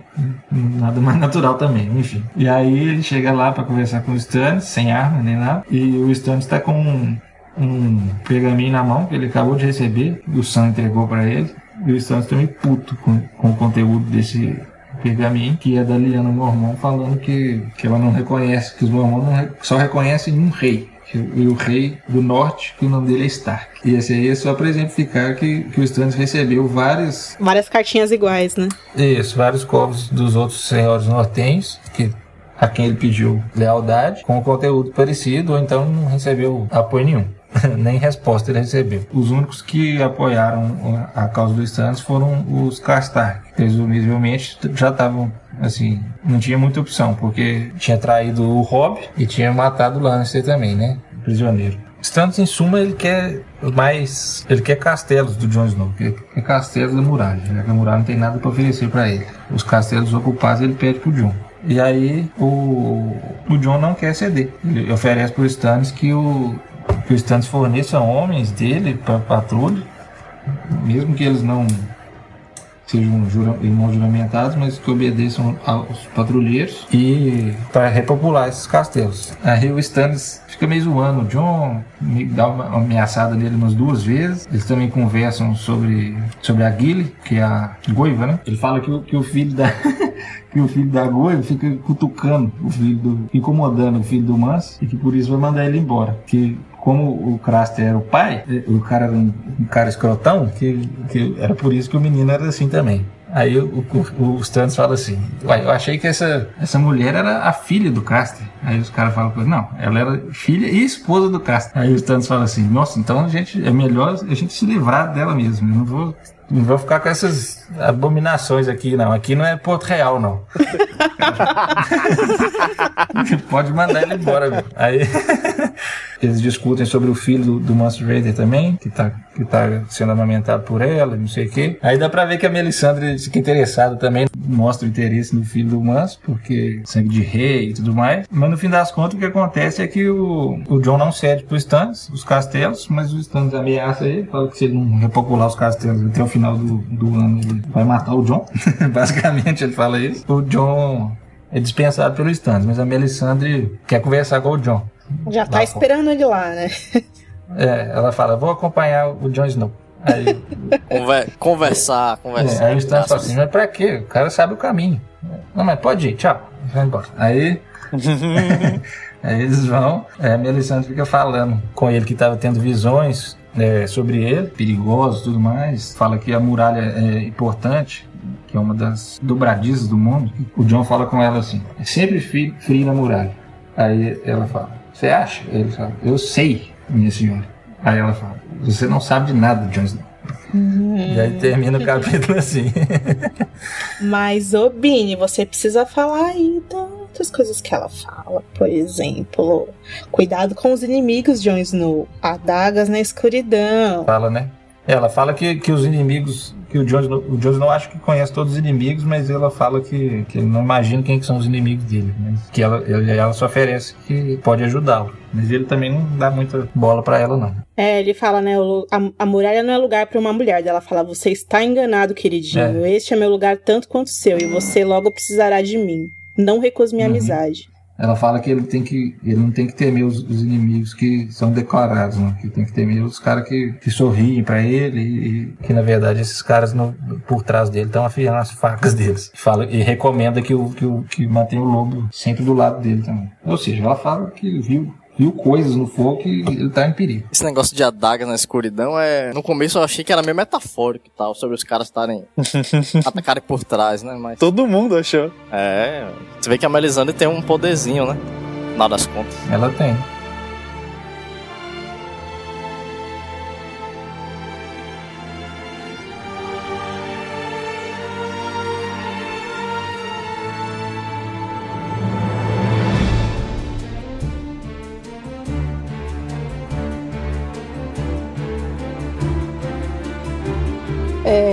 Continuando com a dança dos dragões, a gente tem o primeiro ponto de vista do Bran, continuando sua jornada em direção ao Corvo de Três Olhos. E aí eles são todos congelados de frio, com fome, né? Eles, para quem não se lembra, estão viajando com mãos frias, que é um figuraça aí montado em um alce. Tem na companhia dele uns corvos, ninguém consegue ver a cara dele, a mão dele é preta, ele é sinistro, e é isso que a gente sabe. Ok. E, e ele não é o Benjen. E ele não é o Benji, deixaremos o link aqui para quem ainda. Não, e tem gente ainda nos comentários falando isso, eu não sei quem foi. Aí o Benny já falou, cara, já falaram ah, que não é, acorda, jeito, não, não sei o é. quê. Mentir coisa é impossível. Pode ficar até o fim do. É. Pode acabar, se é que vai ter nego achando que ainda é. Vai aparecer o Benjen e vão achar que ainda é. é. Exatamente. e aí a gente vê aí o Bran deslizando frequentemente pro corpo do lobo dele, o verão, e também pro corpo do Holdor, que o Holdor detesta isso, mas o Bran continua fazendo isso. E o Holdor odeia isso, né? O que a gente já linka lá com o prólogo do Varamir, que o Bran realmente não devia estar tá fazendo isso, mas tudo bem, enfim. E aí a gente também vê que o Jojen a cada dia se mostra mais doente, mais fraco. E é essa situação, né? Todo mundo congelado, doente, morrendo. E o Bran achando aí a única diversão da vida dele, fingir que ele é um lobo. Não fingir, né? Ser de fato para poder correr e usar as pernas dele que ele não pode usar. E aí o Mãos Frias anuncia aí que do nada que ele vai voltar para trás para lidar com alguns inimigos, aconselhando que o Bran, o Jojen, a Mera e o Holder sigam em frente. Fica nas, nas entrelinhas que esses inimigos são os amotinados lá do Craster, que a gente vê em o Tormenta de Espadas, né? E aí, quando ele vai embora, a Mera comenta que nunca viu Mãos Frias respirando, nunca viu o hálito dele contra o vento gelado, ele não come, ele não bebe,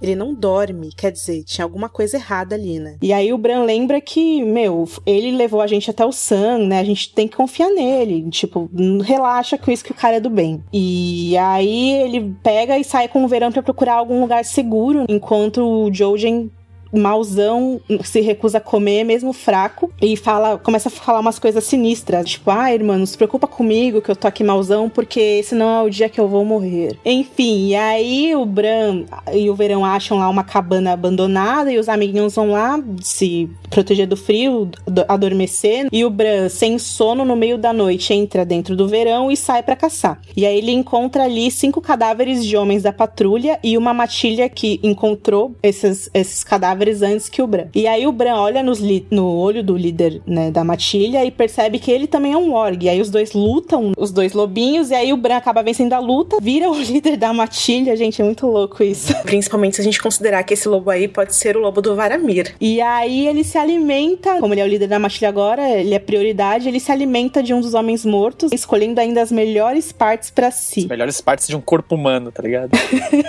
e enfim, depois desse festim diabólico, ele ele acorda com a fogueira acesa e vê que, os, que o Mãos Frias trouxe carne de porco para eles. É, ele pergunta pro Mãos Frias que tá morrendo de medo das chamas, olha aí que suspeito.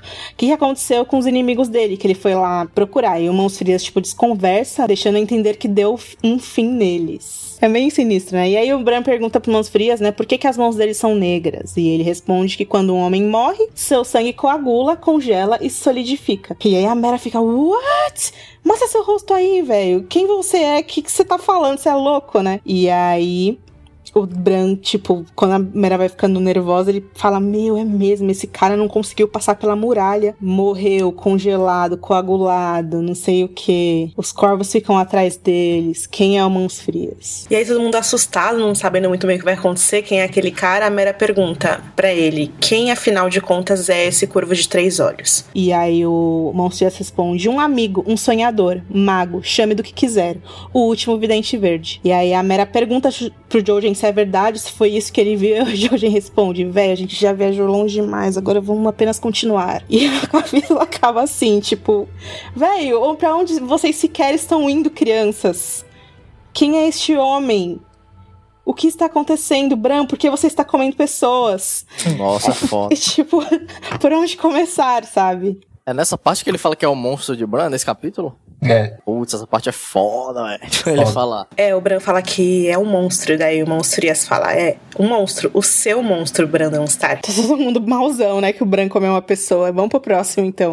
Pô, Pô eu tô malzão porque é decente, né, velho? E na série foi aquela... Pá, da raiva ah, eles não colocarem, eles não colocarem os mãos, o mãos frias na série é. é... Hora, eu, eu, tinha lido o prólogo do Varamir, tem uma hora que ele, na hora que ele começa a ver as coisas ao redor dele, tem uma hora que ele vê os Bran e companhia limitado em cima, em cima do alce e, e os corvos também do, do mãos frias voando. É verdade. Sim, sim, e provavelmente esse essa matilha que ele encontra e submete à vontade dele é justamente o One-Eyed, né, que era o lobo do Varamir. Sinistro para dizer o mínimo.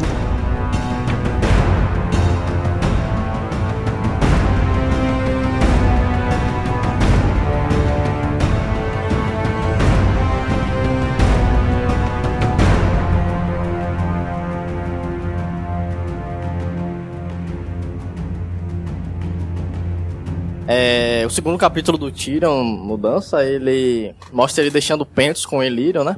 E mostra a viagem deles através do rio Rhône. O Ilírio conta que Tyrion conhecerá um mercenário chamado Griff. É Griff, né? Griff. Eles não traduziram, é Griff. O Tyrion deixa... É, o, o Ilírio conta que Tyrion conhecerá um mercenário chamado Griff e que eles encontrarão Daenerys em Volantes. Mas Ilírio voltará para casa para cuidar dos negócios dele lá, enfim. Ele conta a Tyrion que Daenerys precisará de homens de homens inteligentes como ele, né? Do lado dela. Mas o Tyrion fica suspeitando, né? Porque o que é que Ilírio iria ganhar colocando Daenerys no trono de ferro? E aí o Ilírio fala que Viserys antes de morrer, prometeu que lhe daria a posição de mestre da moeda e um castelo que ele quisesse lá. Se, se ele se tornasse rei, né? Ele também fala que quando conheceu Daenerys, ela era jovem e corajosa. E que o Viserys era é, ganancioso e bobão. Tanto que ele tinha que trancar colocar guarda nas portas de Daenerys para que o Viserys não estuprasse ela antes dela ser dada a Khal Drogo. E aí ele também lembra de como ela se tornou um verdadeiro dragão no Mar do né? Conquistando Yonkai, Astapor e Mirim. E que agora ele a espera em Volantes, onde Tyrion e, e Griff levarão suas forças para Westeros. O Tyrion pergunta como, como ele conheceu Varys. E aí ele responde que os dois eram ladrões lá em Pentos. Varys espiava os negros lá e o Ilírio roubava, né? De outros ladrões.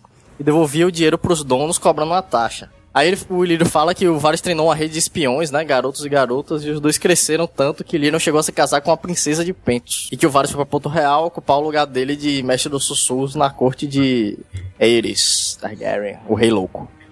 Um case de sucesso, né? De empreendedores, pessoas. Nossa, cara. Bom, eles continuam a viagem deles por muitos dias, né? Através dos Ândalos, que é a terra, a terra natal dos Ândalos, né? Bom, e aí o Ilírio, depois de algum tempo da viagem, ele conta que conseguiu convencer a Companhia Dourada, né? Que são mercenários que por muitos anos lutaram contra os Targaryen, é, apoiaram muitos pretendentes Blackfire, inclusive. Então ele convenceu essa companhia a quebrar seu contrato com o Mir e lutar por Daenerys. Quando Tyrion questiona ele, ele disse que justamente por causa, pelo fato da companhia ter apoiado os Blackfire, né, por muitos anos, o Ilírio diz que não existem mais pretendentes Blackfire e que agora Daenerys poderia perdoá-los e levá-los embora para casa. Eu acho que o lance aqui é que a Companhia Dourada foi fundada pelo Aegor Rivers, né? Os grandes bastardos do Aegon Indigno. E, cara, eles são conhecidos por justamente nunca quebrarem um contrato. E eles quebraram esse contrato aí com o Mir é, pra ficar do lado da Dani, alegadamente, aí pelo Ilírio, e aí fica muito estranha essa história. Que depois ela, ela é explicada também, é claro, com a chegada do, do Grifo, do jovem Grifo, mas é um tabuzão aí isso aí. E aí o Tiro começa a contar a história do Hugo of the Hill, que foi... Hugo of the Hill não, Hugo da Colina, que foi o primeiro rei dos Ândalos. E foi um personagem bem importante lá pra fé do Sete e tal. Tanto que ele decide usar o nome Hugo Hill, né? Que é em homenagem a esse cara tal. De bastardo da- das. Bastardo das Terras do Oeste, né? É.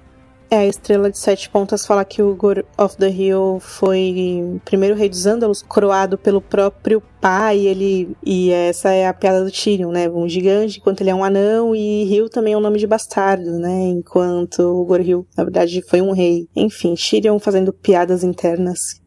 E aí ele disse que pretendia se tornar septão antes de conhecer a Tasha. Tasha, e aí o Illyrio ele começa a contar as histórias das- de, uma, de uma das esposas dele, que era escrava de cama e que morreu com a praga cinza. É ele fazendo foreshadowing de, do escama gris, né? Enquanto isso, o Tyrion continua perdido nos pensamentos dele, né? Que oscilam entre Shay e Tasha. É, tipo, pra onde as putas vão? Cadê a Tasha? Matei a Shea. Pra onde as putas vão? Ai, meu Deus, eu odeio meu pai. Não sei o que. É igual a Cersei também, né? É de família isso aí. Dá vontade de dar um tapa nas costas dele e falar, cara, segue a vida, meu. Foi melhor assim. Eu acho que o, o Martin escreve muito bem esse negócio de um homem sentindo culpa. É, é bem É. bom, é bem incrível, né? Os capítulos do Tyrion, assim, tipo, se eu tivesse feito o que ele fez, eu me sentiria exatamente desse jeito, né? E queria estar bêbada também. o É, o cara não todo. sabe o que ele quer viver, mas. Uma das coisas mais legais desses capítulos, cara, é muita história e geografia pura, assim, da construção de universo do Martin. E é bem legal. Ele faz uma das indagações mais interessantes do, do livro, que ele tá ali conhecendo pela primeira vez uma estrada valeriana, tá passando por lá.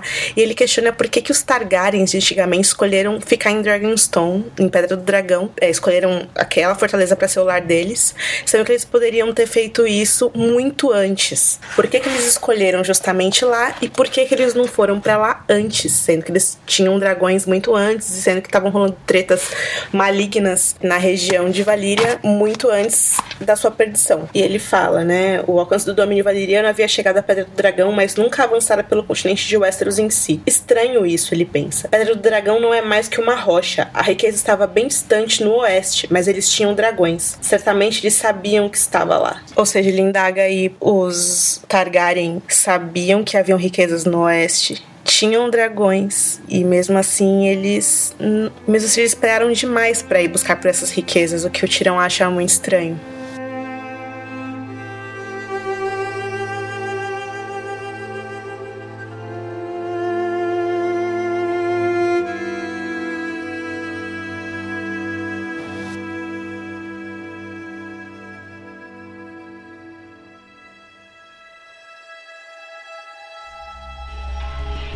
O próximo capítulo também da Dança dos Dragões é O Homem do Mercador.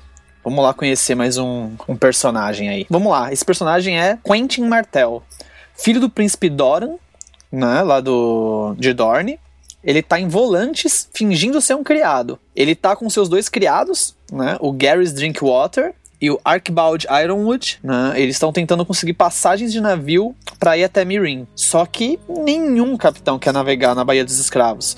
Né? Lá tem exércitos se preparando para a guerra, né? E outra, a rainha proibiu o comércio de escravos e as lutas nas arenas. Pra que que eu vou para lá? Sim, sim, a Daenerys proibiu. Ah, então tá bem complicado para eles. Mas aí eles conseguem encontrar um, né, um capitão lá que fala para eles: se vocês pagarem o triplo do preço, beleza, eu levo vocês. Mas o Quentin já sabia que ia dar ruim, né? Eu queria pegar a grana e ia matar eles logo em seguida. O, o Quentin, na verdade, ele tá ansioso para encontrar a Daenerys. Esse é um plano do, do pai dele, do Doran, que os dois se encontrem e se casem. Né? Ele, que ele mandou o Quentin lá pro Quentin se casar com ela.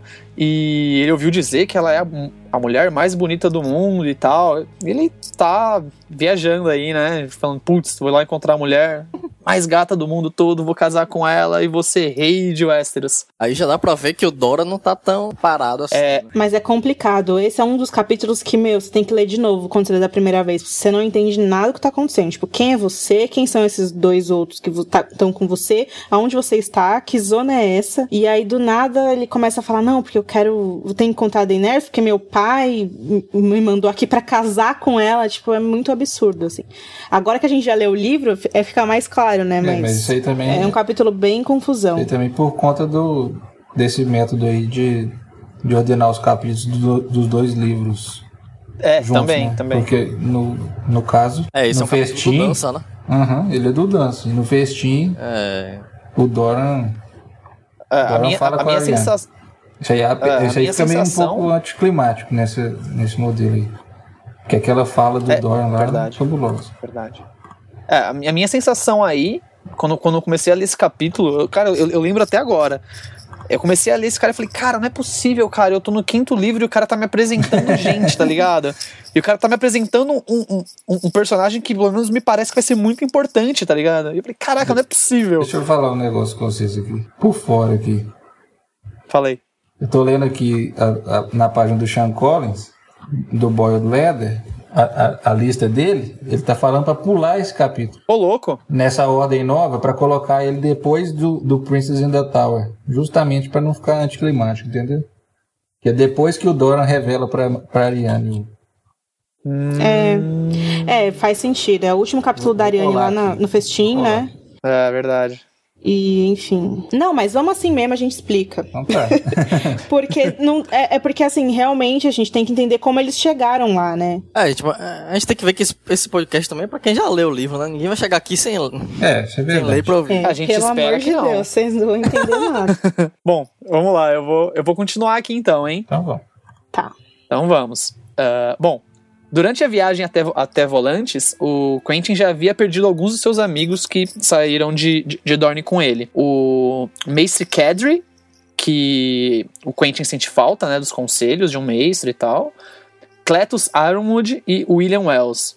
Né, Então eles saíram em cinco, agora eles estão só em... Saíram em cinco não, né? Saíram em seis, estão só em três. É, não é à toa que eles estão, tipo, tendo que fingir que são cri- criados, né? Porque eles estão sem grana, o navio deles foi roubado, um monte de gente morreu, eles estão literalmente perdidos, né? É. É, Não tá fácil pra ninguém. Outro- o Clitus era filho do, do Ironwood, que tinha sido que, que foi quem criou o, o Quentin, né? Cara de uma casa poderosa lá. Só sobrou. É, sim, tem todo, tem todo um lado emocional aí também. Quentin é um panguão, né? O que, que o pai dele foi mandar ele pra casar com a Daenerys? Falar bem da verdade, eu gosto muito do Dora, mas esse plano dele foi uma bosta.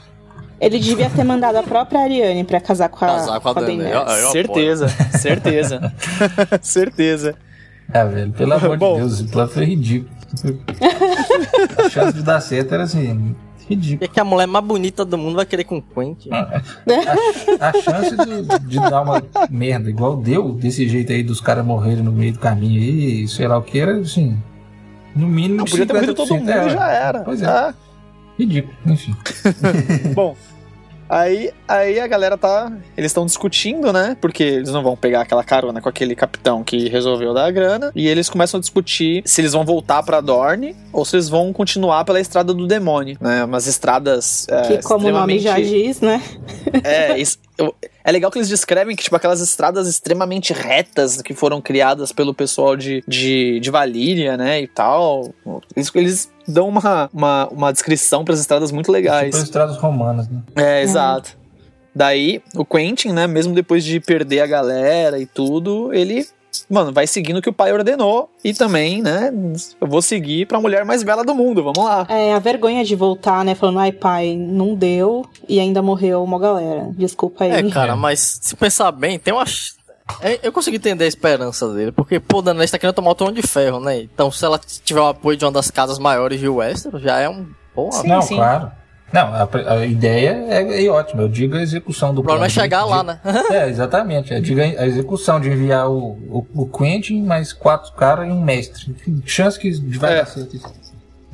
E é por isso que eu sou do time das, da- de cinco pessoas da internet inteira que acham que o Quentin não morreu. Já tá. Eu sou desse time, tem mais quatro pessoas no meu time. Ah, é, tem uma teoria aí, né? Do. Não, não tem uma teoria, é um fato. Depois de toda essa merda, ainda mata o cara queimado, impossível. Na primeira chance que ele fala, tipo, É, foda. Mas na série não tem, tá? é, galera, na série a gente, vocês vão ficar querendo. Já era! Bom, enfim. Então eles encontram aí um. Eles resolvem seguir, né? E eles encontram o- um grupo de soprados pelo vento, recrutando homens pra ir pra Yunkai e pra lutar contra a Asta por Emirim. Daí o Archibald sugere que eles sigam o caminho do jeito menos honrado possível pra encontrar a Daenerys. E vamos lá, né? Entraram pro grupo e seguiram aí o, a sua viagem. Simplesmente entraram no time que quer matar a Daenerys para encontrar a Daenerys. Não, é uma coisa muito impossível, né? Tipo, eles só. É o jeito. Né? É só se metem no negócio que eles têm, tipo, 90% de chance de dar merda, assim. É que é a estrada do demônio. Estrada do demônio, mano. Imagina. É possível. Você vê, dá pra ver que é uns caras criados a leite com pera, laranja de sangue. É, se meter num lugar certeza. desse. Laranja de sangue. Certeza, moleque de apartamento. pimentinhas e laranjas de sangue. Pegar uma bolinha de gude Jardins de água. Né? Jardins de água, é aí, ó. Criada jardins de água. Bom, chega então ao fim a nossa primeira parte da cobertura do Festim da Dança. É, na semana que vem, segunda-feira, voltamos com mais 12 capítulos pra vocês. Por enquanto é isso, a gente se vê em breve. Um beijão, galera, e até logo. Falou, galera. Tchau, galera.